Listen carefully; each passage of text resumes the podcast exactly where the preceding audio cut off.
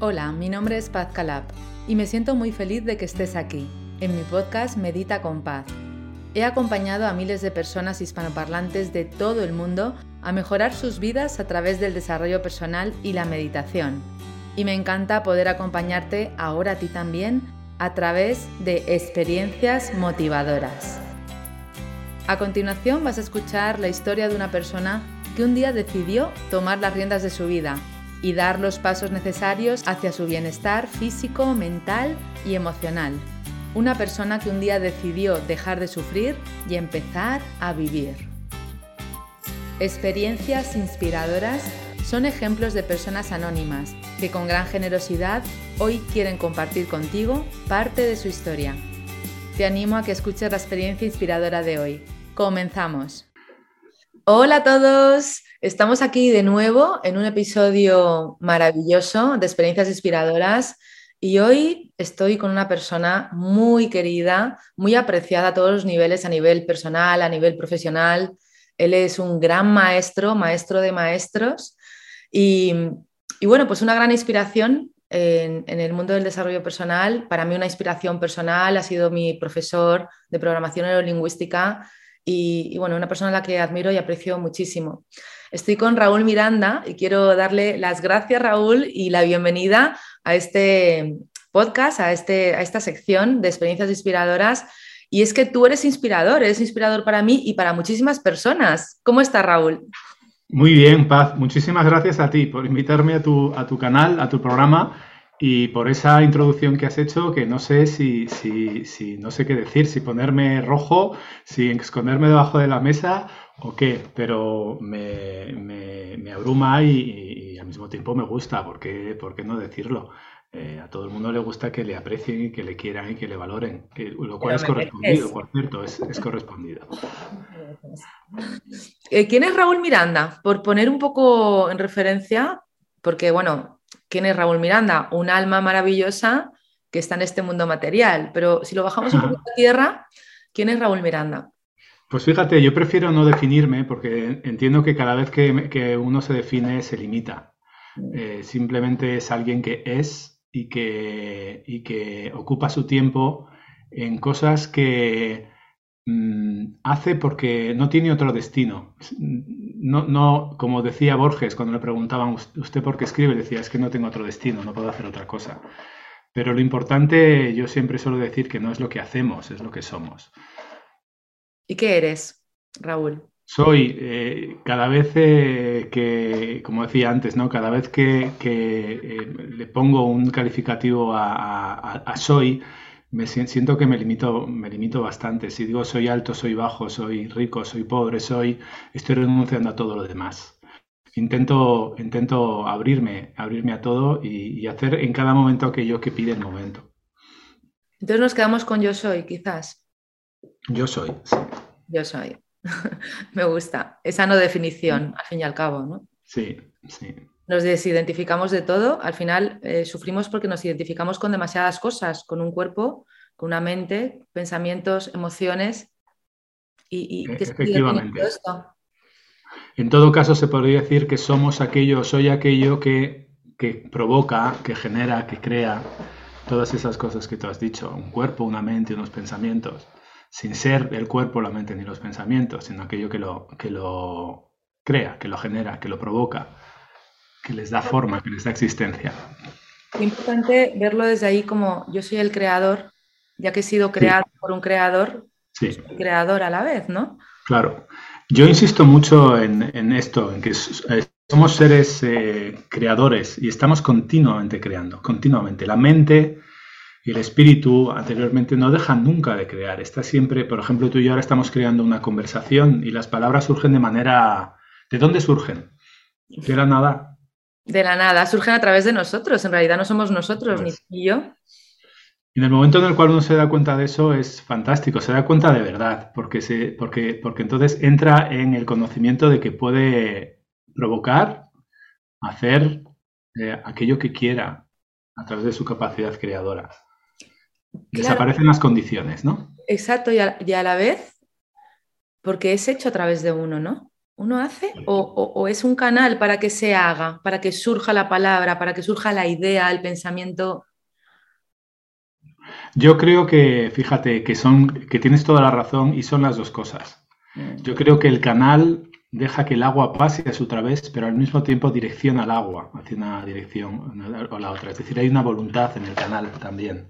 Por lo tanto, hay como una co-creación entre aquello que digamos que es la fuente y aquello que encauza la fuente de hacia un sitio o al otro. Es, eh, la, fuente también crea, el, eh, perdón, el canal también crea eh, cosas relativas al agua y el flujo.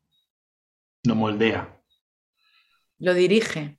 Lo dirige, lo, ah, lo intenciona, lo... Le pone su especia, ¿no? Su un poquito de aquí, un poquito de allí, su acción.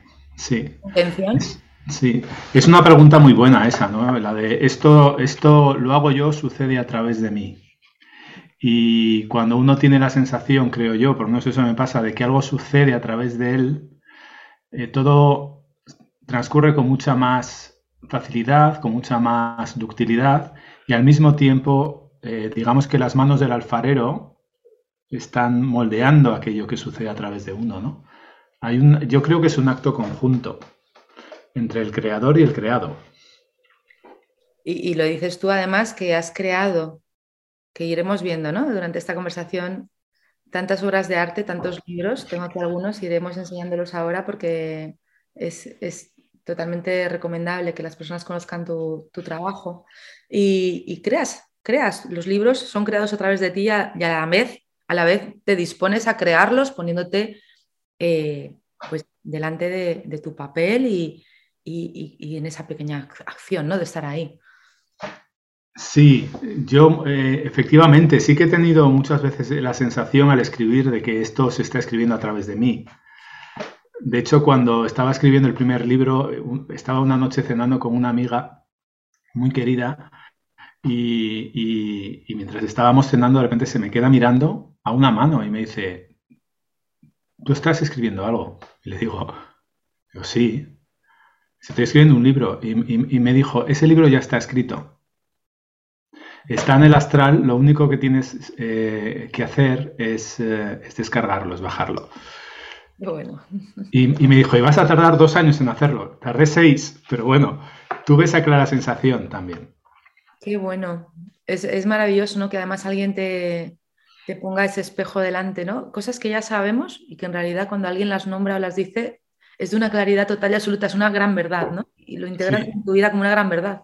Sí. Lo cual también te descarga de la responsabilidad de ser el autor. Claro, exacto. Y de tener que, que por ti solo eh, crear algo. No es por ti solo, de hecho no, tampoco es tan tuyo, ¿no? Es maravilloso además también la posición de dejar de pensar en ti, porque no eres, no es, no eres tú tampoco el responsable, ¿no? Como, como estás diciendo, de aquello que está siendo manifestado. Sí, efectivamente. De alguna forma. Es decir, sobre todo cuando, cuando las personas, muchas personas se preocupan, ¿no? ¿Por qué van a decir los demás, las críticas, etcétera? ¿no? no hay críticas, no hay nadie detrás de eso, ¿no? No, sí. no existe nada, sino uno mismo que suelta. Sí.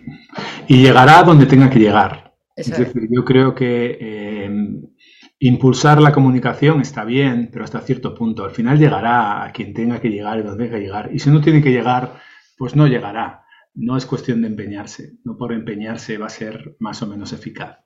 No hay que forzar, ¿no? Hay que... No hay que forzar, esa es la palabra. No hay que forzar. No hay luchar tampoco, porque a veces tenemos la idea de luchar eh, por este amor, luchar por este trabajo, luchar por escribir este libro. ¿Para qué? Sí. Yo también siento que aquello que se hace con esfuerzo, mm, cuando, cuando, cuando se produce el esfuerzo hay algo que no está funcionando bien, hay una resistencia. Hay una resistencia. Lo que sale bien, lo que se siente bien es aquello que surge sin, sin, demasiado esfuerzo. Esto va contra toda la educación que hemos recibido. ¿eh? Totalmente. Eso es nuevo para Hay que esforzarse para, para, ser alguien en la vida de todas estas cosas. Mm, se podría cuestionar, yo de hecho lo cuestiono, mm, lo cuestiono seriamente. Claro, eh, y además que qué bonito, porque cuando nos damos cuenta, porque en realidad yo, yo, yo miro hacia atrás y digo cuánto esfuerzo he hecho, ¿no? Pero de repente suelto y, dejo de hacer ese esfuerzo y de repente surge igual, ¿no? Sí. Pero, tuve que aprenderlo. Sí. Yo más que en el esfuerzo creo en el disfrute. Totalmente. Esa es la conexión. Claro. Cuando las cosas se hacen disfrutándolas, no hay tanto esfuerzo. Si disfruto subiendo una cuesta en bicicleta, estoy, estoy, me estoy esforzando, sí, pero sobre todo estoy disfrutando, estoy disfrutando del esfuerzo. Exacto, estoy eh, tomando ese esfuerzo como, como algo que tiene que ver con la abundancia, no con la escasez, ¿no? Sí, efectivamente. Y fíjate, y en el amor lo vemos, ¿no? ¿Cuántas parejas se esfuerzan en que su relación vaya bien? Y al final, cuando, cuando estás bien en una relación, pues va fluyendo, ¿no? Va fluyendo, el enamoramiento fluye, luego la relación se asienta, sigue fluyendo, luego habrá altibajos, por supuesto, y todo tipo de crisis, porque si no, no sería real. Pero, pero hay, una, hay un fluir que sabes que está ahí, ¿no? Que sí. Se hace fácil. Y eh, fíjate, ayer hablábamos de esto en una reunión em, y comentábamos que, en, las relaciones, eh, tanto de pareja como en las relaciones eh, personales, con, con, gente que tienes cerca, Em, hay un comentario cuando hay conflicto que se da mucho que es, este de, es que no le entiendo, es que no entiendo por qué hace esto, no entiendo a la otra persona. Eh, y a lo mejor no se trata tanto de entender como de sentir. Cuando el entendimiento se, antepone al, sentimiento es cuando surge muchas veces el conflicto. Eh, por lo tanto, a lo mejor una buena práctica, por lo menos para probar, es intentar dejar de entenderlo todo, intentar de dejar de entender entender al otro y, simplemente vivir la relación y, sin entender, eh, abriendo paso a la sabiduría del corazón, que está mucho más allá del, pensamiento. Ya sabes esto del que la mente piensa y el corazón sabe. ¿no? Mm. Incluso dejar de entendernos a nosotros mismos, Raúl. Tratar de entender. Claro, empezando por ahí, desde luego. Desde luego, dejar de intentar entenderlo todo empezando por nosotros mismos. Se ha, visto muchas veces que la razón, em, em, que la razón no tiene razón, que se equivoca, pero nos empeñamos en seguir utilizándola una y otra vez, eh, denodadamente, cuando muchas veces yo creo que hemos tenido la sensación de saber algo sin saber por qué. Es la ¿no? La inteligencia natural, la intuición. Claro, efectivamente. Es lo que, lo que yo también llamo la, la inteligencia, la sabiduría del corazón. El corazón sabe, no piensa. Lo sabe claramente. No, le hace falta dar razones. Y si le preguntas el por qué, te dicen, no entiendo la pregunta. ¿Cómo que por qué? no entiendo la pregunta. sí, es, así, no, no tengo ninguna duda. No, no hay por qué explicarlo. Sí, como decía Jung, no, no creo, sé. Eso es. Sí, cuando, ese, es buenísimo, ¿no? Cuando le preguntan, eh, ¿usted cree en Dios? Y se queda así pensando y dice, no, no creo, sé. porque lo siento, ¿no? Claro. Porque está en mí, sobre todo. Raúl, y, ahora mismo te escucho, ¿no? Tanta sabiduría, em, tanto recorrido en, en, el desarrollo personal, en el despertar de la conciencia. Pero claro, había un Raúl anterior que quizás eh, estaba en otra visión, en, otra, en otro lugar. Eh, ¿Cómo es esa evolución? ¿Qué, cómo era, Raúl, cómo es el antes y el después, si se puede decir así? ¿Qué pasó y cómo has llegado hasta aquí? Sí, efectivamente. Eh, yo, yo, yo tengo dos vidas. Yo he vivido dos vidas, la, anterior y, y, esta. En la anterior yo me dedicaba a trabajar en una gran empresa y, en puestos de determinada responsabilidad y, vivía, y viví fuera de España durante una época. Y, aunque aparentemente todo me iba muy bien, no me sentía yo, no, era yo. Había una insatisfacción continua que luego observé que era muy generalizada a mi alrededor y no, había algo que no encajaba, era algo muy, si quieres, muy kinestésico y muy intuitivo. Mm, no, no encajaba todo aquello hasta que hubo un momento en que se dio la oportunidad de, realizar un cambio eh, hacia, a mí me encantaba la formación, cada vez que en empresa iba a un curso, me, lo pasaba en grande, me encantaba. Y, hubo un cambio, eh, yo vivía afuera, volví a España, eh, em, empecé con otro trabajo, ese trabajo, mi puesto desapareció y salí a la calle y dije voy a intentar hacer lo que, lo que me gusta. Y por ahí empezó todo, ¿no? Por la formación en empresa y acabó pues por, lo que estoy haciendo ahora, que es más eh, que está más, más enfocado al, desarrollo, sobre todo a mi desarrollo. Y, por ende, si a partir de ahí otros pueden aprender algo y yo de ellos, pues maravilloso. Entonces, Raúl, en, tu caso, la vida te sacó, ¿no? Porque la, vida me sacó. no hay otra. Sí, yo creo que, la vida te saca en un momento o en el otro. O no sé si tú te sacas en un momento o en el otro, pero cuando se vive con una continua insatisfacción y una sensación de esto no es, eh, en algún momento hay una crisis. En mi caso, claro que hubo una crisis. Eh, pero esa crisis eh, fue un, despertar que ojalá, que menos mal que se produjo y, agradecido y, honrado estoy eh, por ello. ¿Y ahora?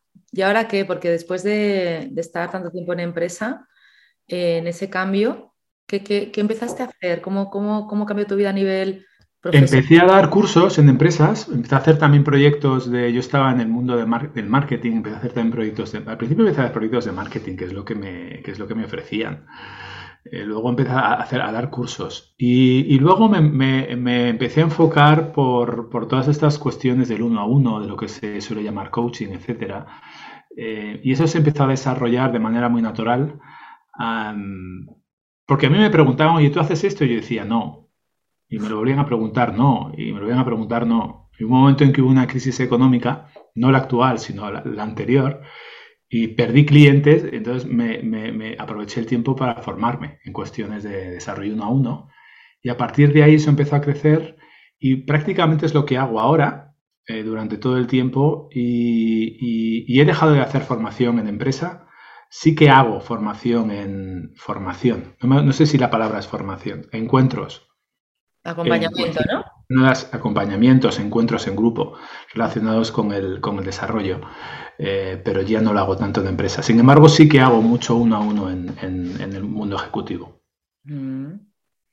O sea, que ayudas a... También en el personal. Claro, ayudas a, otras personas a, despertar la conciencia, a crecer a nivel eh, espiritual. ¿Cómo lo llamarías tú, Raúl? Bueno, yo, considero que nos ayudamos mutuamente. En un proceso eh, uno a uno se desarrollan dos. Sí, totalmente. Aprende uno y aprende el otro. Avanza uno y avanza el otro. Se, estabiliza, se asienta uno y se, asienta el otro. Es, un, es, una labor en la cual uno está continuamente abriendo puertas y, desarrollándose y aprendiendo. Eh, y si la otra persona hace lo mismo, pues eh, como decía antes, miel sobre hojuelas. Yo entiendo que la principal responsabilidad, si es que se puede utilizar esa palabra, de alguien que se dedica a estas cosas es su propio desarrollo, no el desarrollo del otro. Eh, yo en, algún momento decidí no intentar cambiar a nadie, mm.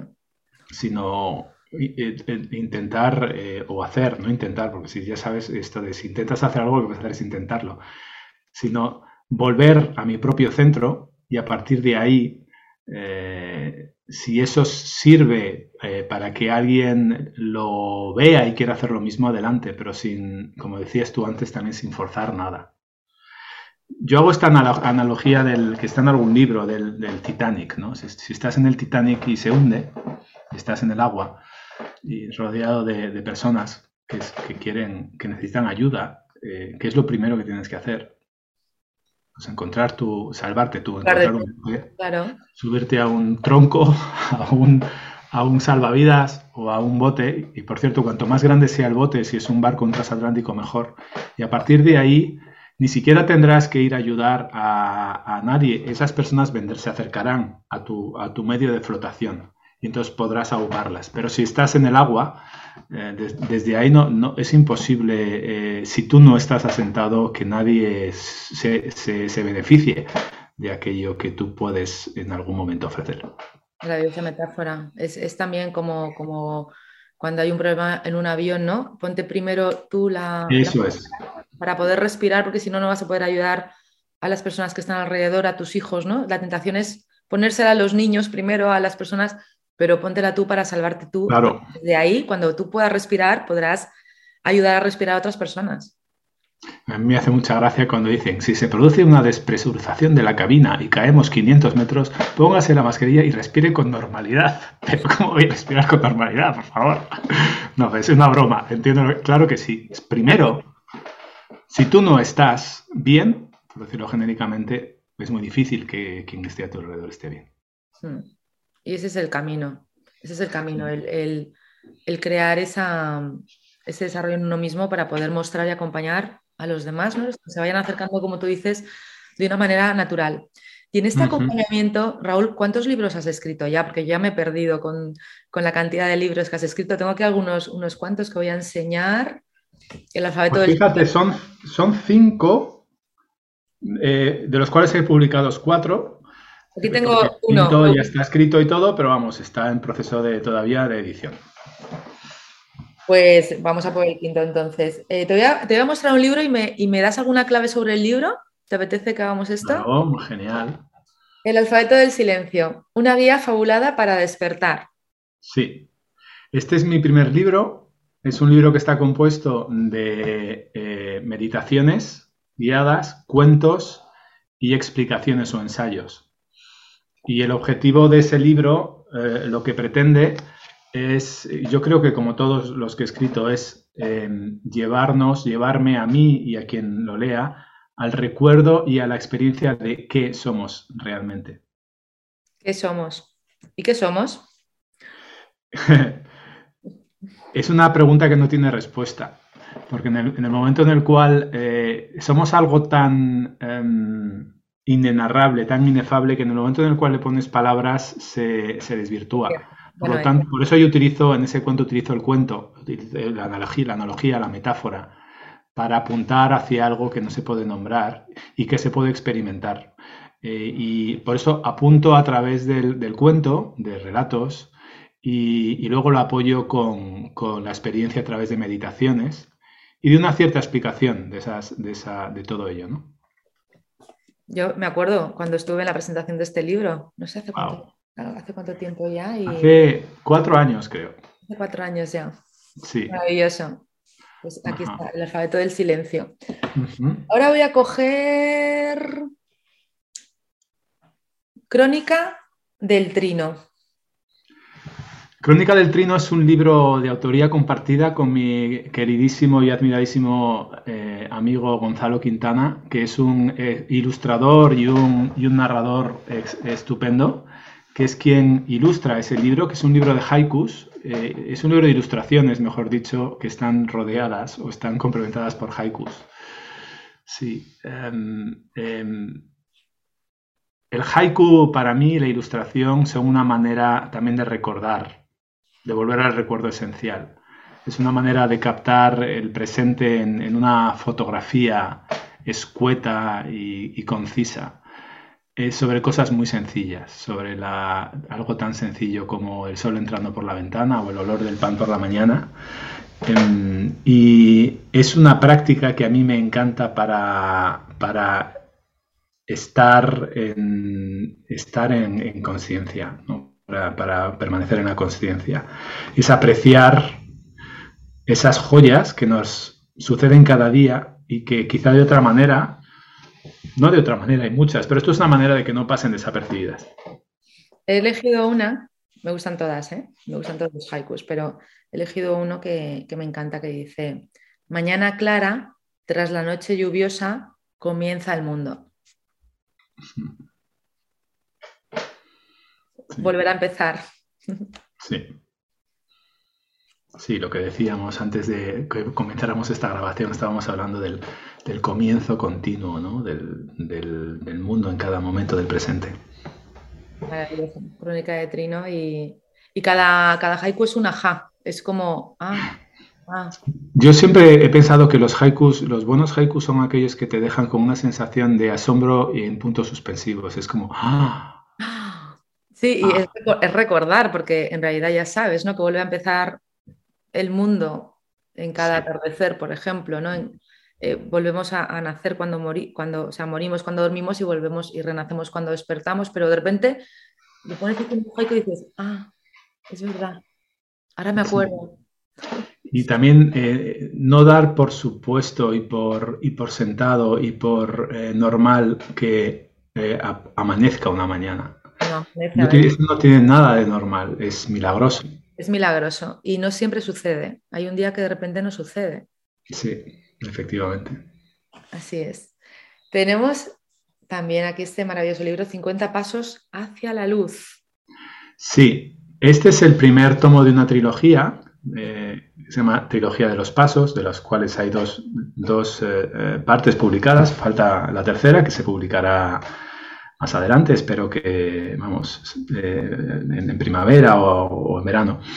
Y, son tres libros que utilizan también, en cada capítulo es muy corto y utiliza la analogía, la metáfora para explicar cosas que a mí me resulta muy difícil de explicar, como decía al principio, es difícil explicar, no se puede que somos, pero sí se puede apuntar a través de, la imagen, ¿no? Entonces, mm. cada, cada capítulo es un paso que se propone dar en el primero propongo que se dé uno al día, en el segundo me di cuenta que las personas lo leen al ritmo que, en el que están, que no se puede forzar, para avanzar hacia la luz, la paz y el tercero es el amor. El tercero es el amor, el que queda por publicar. Que queda por publicar. De momento, de momento sí. De momento que estamos ahora en enero de, de 2002, si no me confundo. Y, igual, igual ya se ha publicado cuando escuches este, este audio. Puede eh, ser, puede ser. Eh, el, segundo ahora en enero se acaba de publicar hace, hace muy poco tiempo. Y bueno, vamos a darle un poco de espacio para que, para que evolucione y, y dentro de unos meses pues ya publicaremos el tercero. Maravilloso. He escogido de 50 pasos hacia la luz, que sería el primero, ¿no? Sí, el primero, aunque son independientes, se pueden leer de manera, no tienen, no hay una, no son secuenciales. No son secuenciales, se puede leer uno primero, luego otro, como queráis. Sí, efectivamente. Eh, paso 16, acusar a un ciego. ¿Acusarías a un ciego por no ver? Eso es lo que haces cada vez que te juzgas a ti misma por haber actuado inconscientemente. Sí. No se puede juzgar a un ciego por no ver, ¿no? Claro, cuando, cuando actuamos inconscientemente no, no vemos, no, sabemos lo que resuena esta famosísima frase, perdónales porque no saben lo que hacen. Cuando alguien, cuando yo actúo inconscientemente, no, no estoy siendo consciente, valga la redundancia, aunque parezca obvia, pero a lo mejor no, a veces no lo es tanto para uno mismo, no estoy siendo consciente de lo que hago, por lo tanto, no tengo culpa. La culpa es uno de los grandes eh, frenos a, la, a, conciencia, por decirlo de alguna manera. Em, es muy fácil, una vez que eh, eh, miro para atrás y estoy en un estado más consciente, saber o pensar qué es lo que tenía que haber sentido, hecho, pensado, cómo tenía que haber actuado antes, pero, pero eso no lo sabía antes, eso lo sé ahora. Por lo tanto, es una comparación injusta. Y todo está bien, además. Todo es necesario y todo es justo. Al final, porque ninguna gota de lluvia cae en un lugar erróneo. Todo forma parte del mismo plan. Y eso me encanta que lo digas. Es uno de mis haikus favoritos que dice: Está nevando y cada copo cae en el lugar perfecto. Mm, exacto. y no es casualidad. Está muy bien programado. Sí, pero fíjate, yo, yo ahí lo que pienso es que yo no pienso tanto que todo esté bien, sino que todo es neutro. Es decir, que las cosas no tienen un significado implícito, el, significado se lo das tú. No, no, claro, lo digo para que la mente lo entienda, ¿no? Que al final eh, todo, todo, todo está bien, es que ya está, ¿no? Eh, quitemos el bien, todo está. Todo está, claro. Y la interpretación que yo le dé le da el carácter o el tinte de bien o mal, lo cual es un juicio, por cierto. Exacto. puedo elegir dual, cómo, quiero cómo, quiero interpretarlo. Sí, sí, todo es justo y necesario. Y de, este, de 50 pasos hacia la paz, eh, el paso 15 dice felicidad. Lo voy a leer entero porque es muy cortito. Sí. El principal obstáculo a la felicidad es la propia idea de felicidad. Si crees que eres feliz, consiste si crees que ser feliz consiste en tener algo que no tienes ahora o en ser algo que no eres ahora, acabas de firmar una receta para la desdicha porque según tú no serás pleno hasta que lo consigas. Por eso si valoras más la felicidad que tus ideas, cámbialas y comienza a ser dichoso ahora. Sí. A mí me parece que así es. Así es. La infelicidad está, está muchas veces, muy a menudo, y no sé si siempre, siempre es un cuantificador universal que intento no utilizar, pero a lo mejor aquí incluso lo utilizo a propósito. Eh, eh, está provocada por, por, una idea, por la idea de felicidad. Si yo pienso que ser feliz consiste en, ser o en tener algo que no soy y no tengo ahora, me acabo de volver un infeliz. Totalmente. una decisión. Estoy diciendo que hasta que no lo tenga o no lo sea, no voy a ser feliz. Claro, esa es la es una idea. Cambia la idea y empieza a ser feliz. Sí, sí, el gran sufrimiento del ser humano, ¿no? La, continua satisfacción, porque ya de repente ya necesita algo más, ¿no? Pero nunca será, nunca piensa que es completo, cuando ya es completo en este momento y perfecto. Eso es. Ya es. ¿Cuánto será esto de cuando, cuando tenga más dinero o cuando encuentre la persona ideal o cuando mis hijos me dejen más tiempo para estar eh, para mí o cuando tenga un hijo?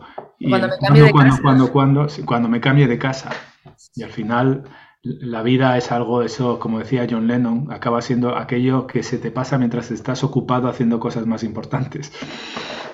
Se va pasando y luego pues, viene el arrepentimiento, ¿no? Si lo hubiera sabido antes, es que no entendemos de qué va la vida en realidad. Yo llego a esa conclusión, eh, nos aferramos a, la idea de felicidad porque no sabemos de qué va esto. Sí, cierto. Mm. Cierto. Raúl, eh, ¿de qué fuentes has bebido para, para eh, conectar con, con, tu ser, con tu sabiduría y poder volcarlo y acompañar a otras personas y volcarlo en, todo tu trabajo y tus libros? ¿De qué te has nutrido? Pues yo, empecé, a, yo empecé a, explorar e investigar un montón de fuentes. Em, hace unos, unos años y, entonces estuve, estuve consultando el budismo, el hinduismo, el, el, sufismo, el taoísmo, todos los ismos, el cristianismo, el misticismo, los ismos, eh, vamos, los, los, exploré todos. Y al final em, eh, acabé encauzándome por, por las, por, aunque todo contribuyó, acabé sobre todo centrándome más en las enseñanzas crísticas eh, actuales, le hace curso de milagros, curso de amor, eh, vía de la maestría, más recientemente elige solo el amor. Em, y, no sé si elegí o me eligió, no sé si aquí la palabra elegir es em, oportuna, pero elegí a Cristo, a Jesús como, como mi maestro. Curiosamente no el Jesús de las, eh, de las enseñanzas, el Jesús que yo conozco no tiene nada que ver con, el, con aquel que ha quedado reflejado en los evangelios, tiene totalmente diferente. Y aunque suene un poco raro, esto suena muy raro, pero vamos, entre tú y yo, como no nos escucha nadie, se puede decir, y tú lo vas a entender perfectamente porque creo que es un caso parecido al tuyo, no sé si es... es eh, he llegado a tener una comunicación muy directa y muy fluida con él, hasta que ha llegado un momento en el cual, digamos, que em, eh, eso, digamos, em, se ha integrado. Es decir, ha dejado de haber una comunicación de uno a otro y digamos que ha habido como una especie, yo siento como que ahora ya, aunque no quiero que suene arrogante ni chulo, esto no me hace mejor ni peor que nadie, ¿eh? pero siento que era vuelo, vuelo solo, eh, no en el sentido de que esté solo, sino que ya em, el maestro interior se ha despertado y, se ha conseguido el objetivo de ese aprendizaje y de esa relación tan estrecha con Jesús, que es eh, que, ya el maestro, eh, que es Él, no hace falta que esté siempre sino que ya se ha integrado la enseñanza y uno ya va eh, de la mano, pero es, eh, a ver si, no sé si se entiende la palabra independiente, ya uno ya es autónomo, aunque va de la mano y va dentro de, digamos, de ese, de ese conjunto. Quizás porque ha habido una especie de fusión o de integración, de unión. Sí, de unión eh, con lo que en este tipo de enseñanza se llama el Cristo, que es la esencia que compartimos todos, el centro que compartimos todos. Digamos, esa es la, el, digamos, el camino y el maestro que, me ha guiado y que me ha lanzado, por decirlo así, sin que suene otra vez. Esto no me hace ni mejor ni peor que nadie.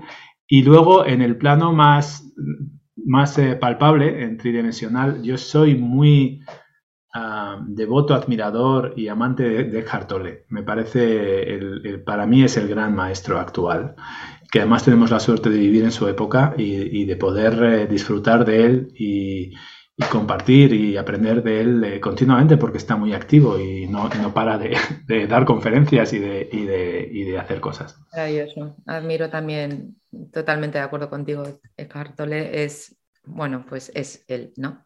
Sí. Yo creo que es uno de los grandes maestros que ha habido. Y creo que no exagero, que ha habido a lo largo de los tiempos y tenemos la suerte de poder compartir este tiempo con él. Es, es, un, es uno de, los, de las grandes luces.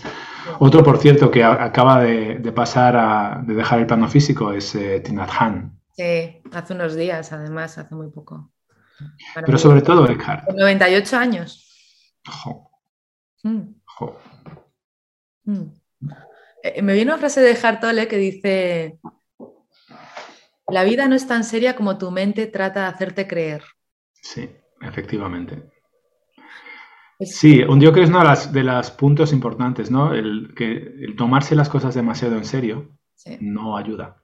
No ayuda. Y además hace perder la perspectiva. Nada es tan importante. Yo, yo en, estos, en estos libros lo que postulo es, en los últimos, es que hay algo que está eh, en orden de importancia por encima de cualquier cosa de, tu, de, tu, de tus amigos, de tu patrimonio si lo tienes, de tu familia incluso, de tu, de tu trabajo, eh, que es la paz interior. ¿Por qué? Porque sin la paz interior tu trabajo será una prisión, tus valores serán un autoengaño, tu familia no la conocerás y tus amigos serán eh, unos seres sospechosos que siempre te están, te están intentando, em, yo qué sé, hacer cosas que, no, que, te estás imaginando tú y que no existen. Em, eso es, yo creo que es lo más importante. Y cuando digo paz me refiero a, bueno, que te voy a decir a ti, ¿no? que, que, tú esto lo cultivas y lo, y lo, y lo irradias, a un profundo bienestar interior eh, yo lo, lo, comparo al crepitar de una hoguera dentro de una, de una chimenea que está continuamente eh, extendiendo ese bienestar y, haciéndotelo sentir. Y, y sobre todo eh, em, produce una ausencia total de miedo. Y si no estamos en el miedo, estamos en la paz y en el amor. Claro. Yo creo que eso es lo esencial. A partir de ahí lo demás viene, por, viene solo. Mm. Conecta con tu paz, estate en tu paz y todo lo demás te será concedido, en realidad. Y la pregunta, una pregunta que, surge mucho es, sí, pero eso cómo se hace. Ah. Entonces yo respondo, ¿lo sabes hacer? Es lo natural. Ah. Entonces uno puede o, simplemente a través de la voluntad decir, quiero volver. Mm. O si, si no, pues están los cursos de milagros, eh, y hay muchas maneras de hacerlo, ¿no? Los, eh, humildemente si sirven para algo los, las cosas que yo escribo y, las cosas que tú escribes, pero eso yo digo son muletas. Eh, se trata de cuando uno cuando uno utiliza unas muletas porque no puede caminar, al principio va ayudándose con ellas, pero luego las tira y sale corriendo. Exacto. Se puede correr con más rapidez y no utilizar, no utilizar muletas. Ahora sí, si hacen falta, ahí están. Hacen falta, ahí están. A mí me hicieron falta en su momento. Y a mí, a mí también. Y las tomé con, muchísima humildad y siempre agradecida a tantas personas que me ayudaron y me ayudan. Me están ayudando maestros, eh, personas pues como tú también y, muchos libros, muchos, mucho, mucho conocimiento, ¿no? Para soltarlas, hasta soltar las muletas, muchísimo entendimiento. Y, es bonito, ¿no? Cuando las sueltas dices, ya está, ya, ya estoy, ya estoy en mí, ¿no? Sí, sí, mm. sí. Y seguimos. Y, es paradójico luego, a mí me gusta mucho esa imagen del, del, Buda feliz, del Buda barrigón que se sostiene el estómago y se ríe cuando se da cuenta de que es, es tan sencillo, no es tan difícil.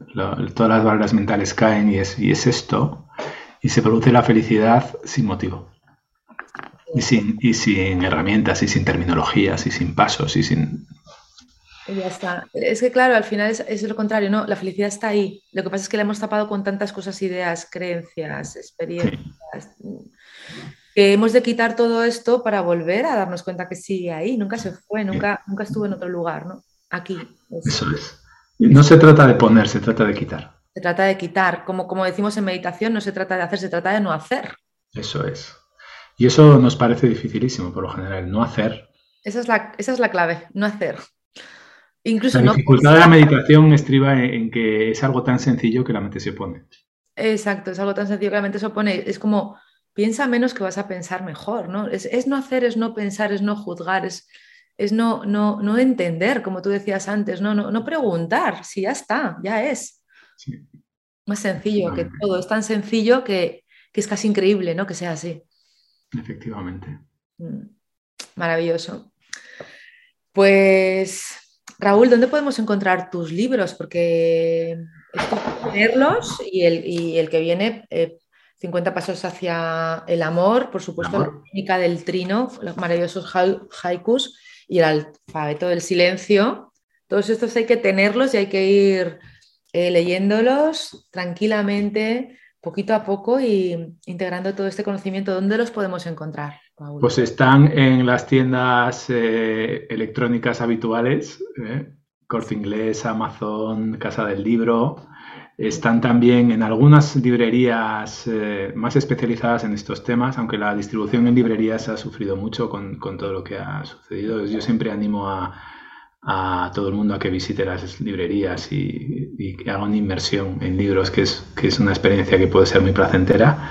Y, bueno, están, están, están disponibles. Crónica del Trino está descatalogado, yo espero que dentro de poco vuelva a catalogarse, pero los demás están disponibles en, lo, sobre todo y lo más inmediatos a través de las tiendas, estas tiendas electrónicas que acabo de mencionar, librerías que, que son conocidas por todos tenemos todos los libros de, Raúl Miranda, por suerte, ¿no? que también hablamos antes de, empezar a grabar, ¿no? qué suerte poder estar conectados con las tecnologías para, para hacerlo pues todo más sencillo ¿no? y más, más accesible.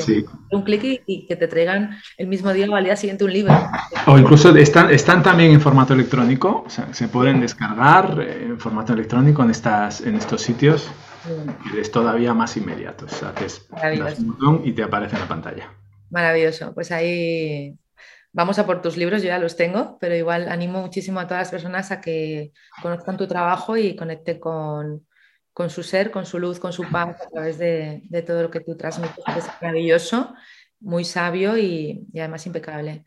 Raúl, ¿qué, quieres decir? ¿Qué surge para, cerrar esta, esta experiencia contigo? Siempre el agradecimiento a ti, a las personas que, escuchen esta, esta, conversación y quizá sugerir esta, esta, este comentario, ¿no? De qué es lo más importante al final. ¿Hay algo más importante que la paz? Que uno sienta, la tranquilidad, el bienestar, la alegría, la felicidad, la luz. Si es así, lo único que hay que hacer para conseguirlo es tomar la determinación irrevocable, unívoca, rotunda e irrenunciable de volver ahí. y en el momento en que tomas esa decisión, volverás.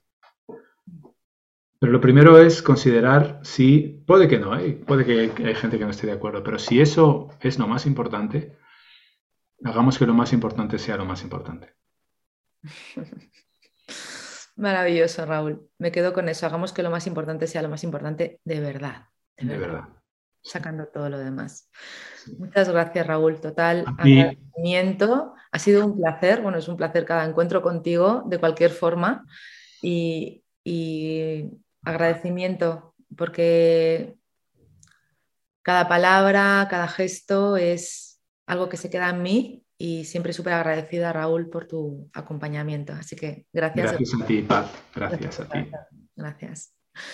Y también muchísimas gracias a, todos vosotros que nos estáis escuchando, que estáis al otro lado, que gracias a, a todas las personas que escucháis, que atendéis, pues estamos aquí, porque si no, no tendría ningún sentido. Así que gracias por estar escuchando este episodio de Experiencias Inspiradoras. Confío en que Raúl Miranda te haya inspirado, sé que así es, y te animo a que pongas tus comentarios aquí debajo, a que compartas esta, experiencia con otras personas, también para ayudarnos a, divulgar el desarrollo personal, despertar de la conciencia, que, es eh, un camino bonito hacia uno mismo. Gracias y nos vemos en el próximo episodio del podcast Medita con Paz. Un beso gigante. Chao. Namaste. Namaste.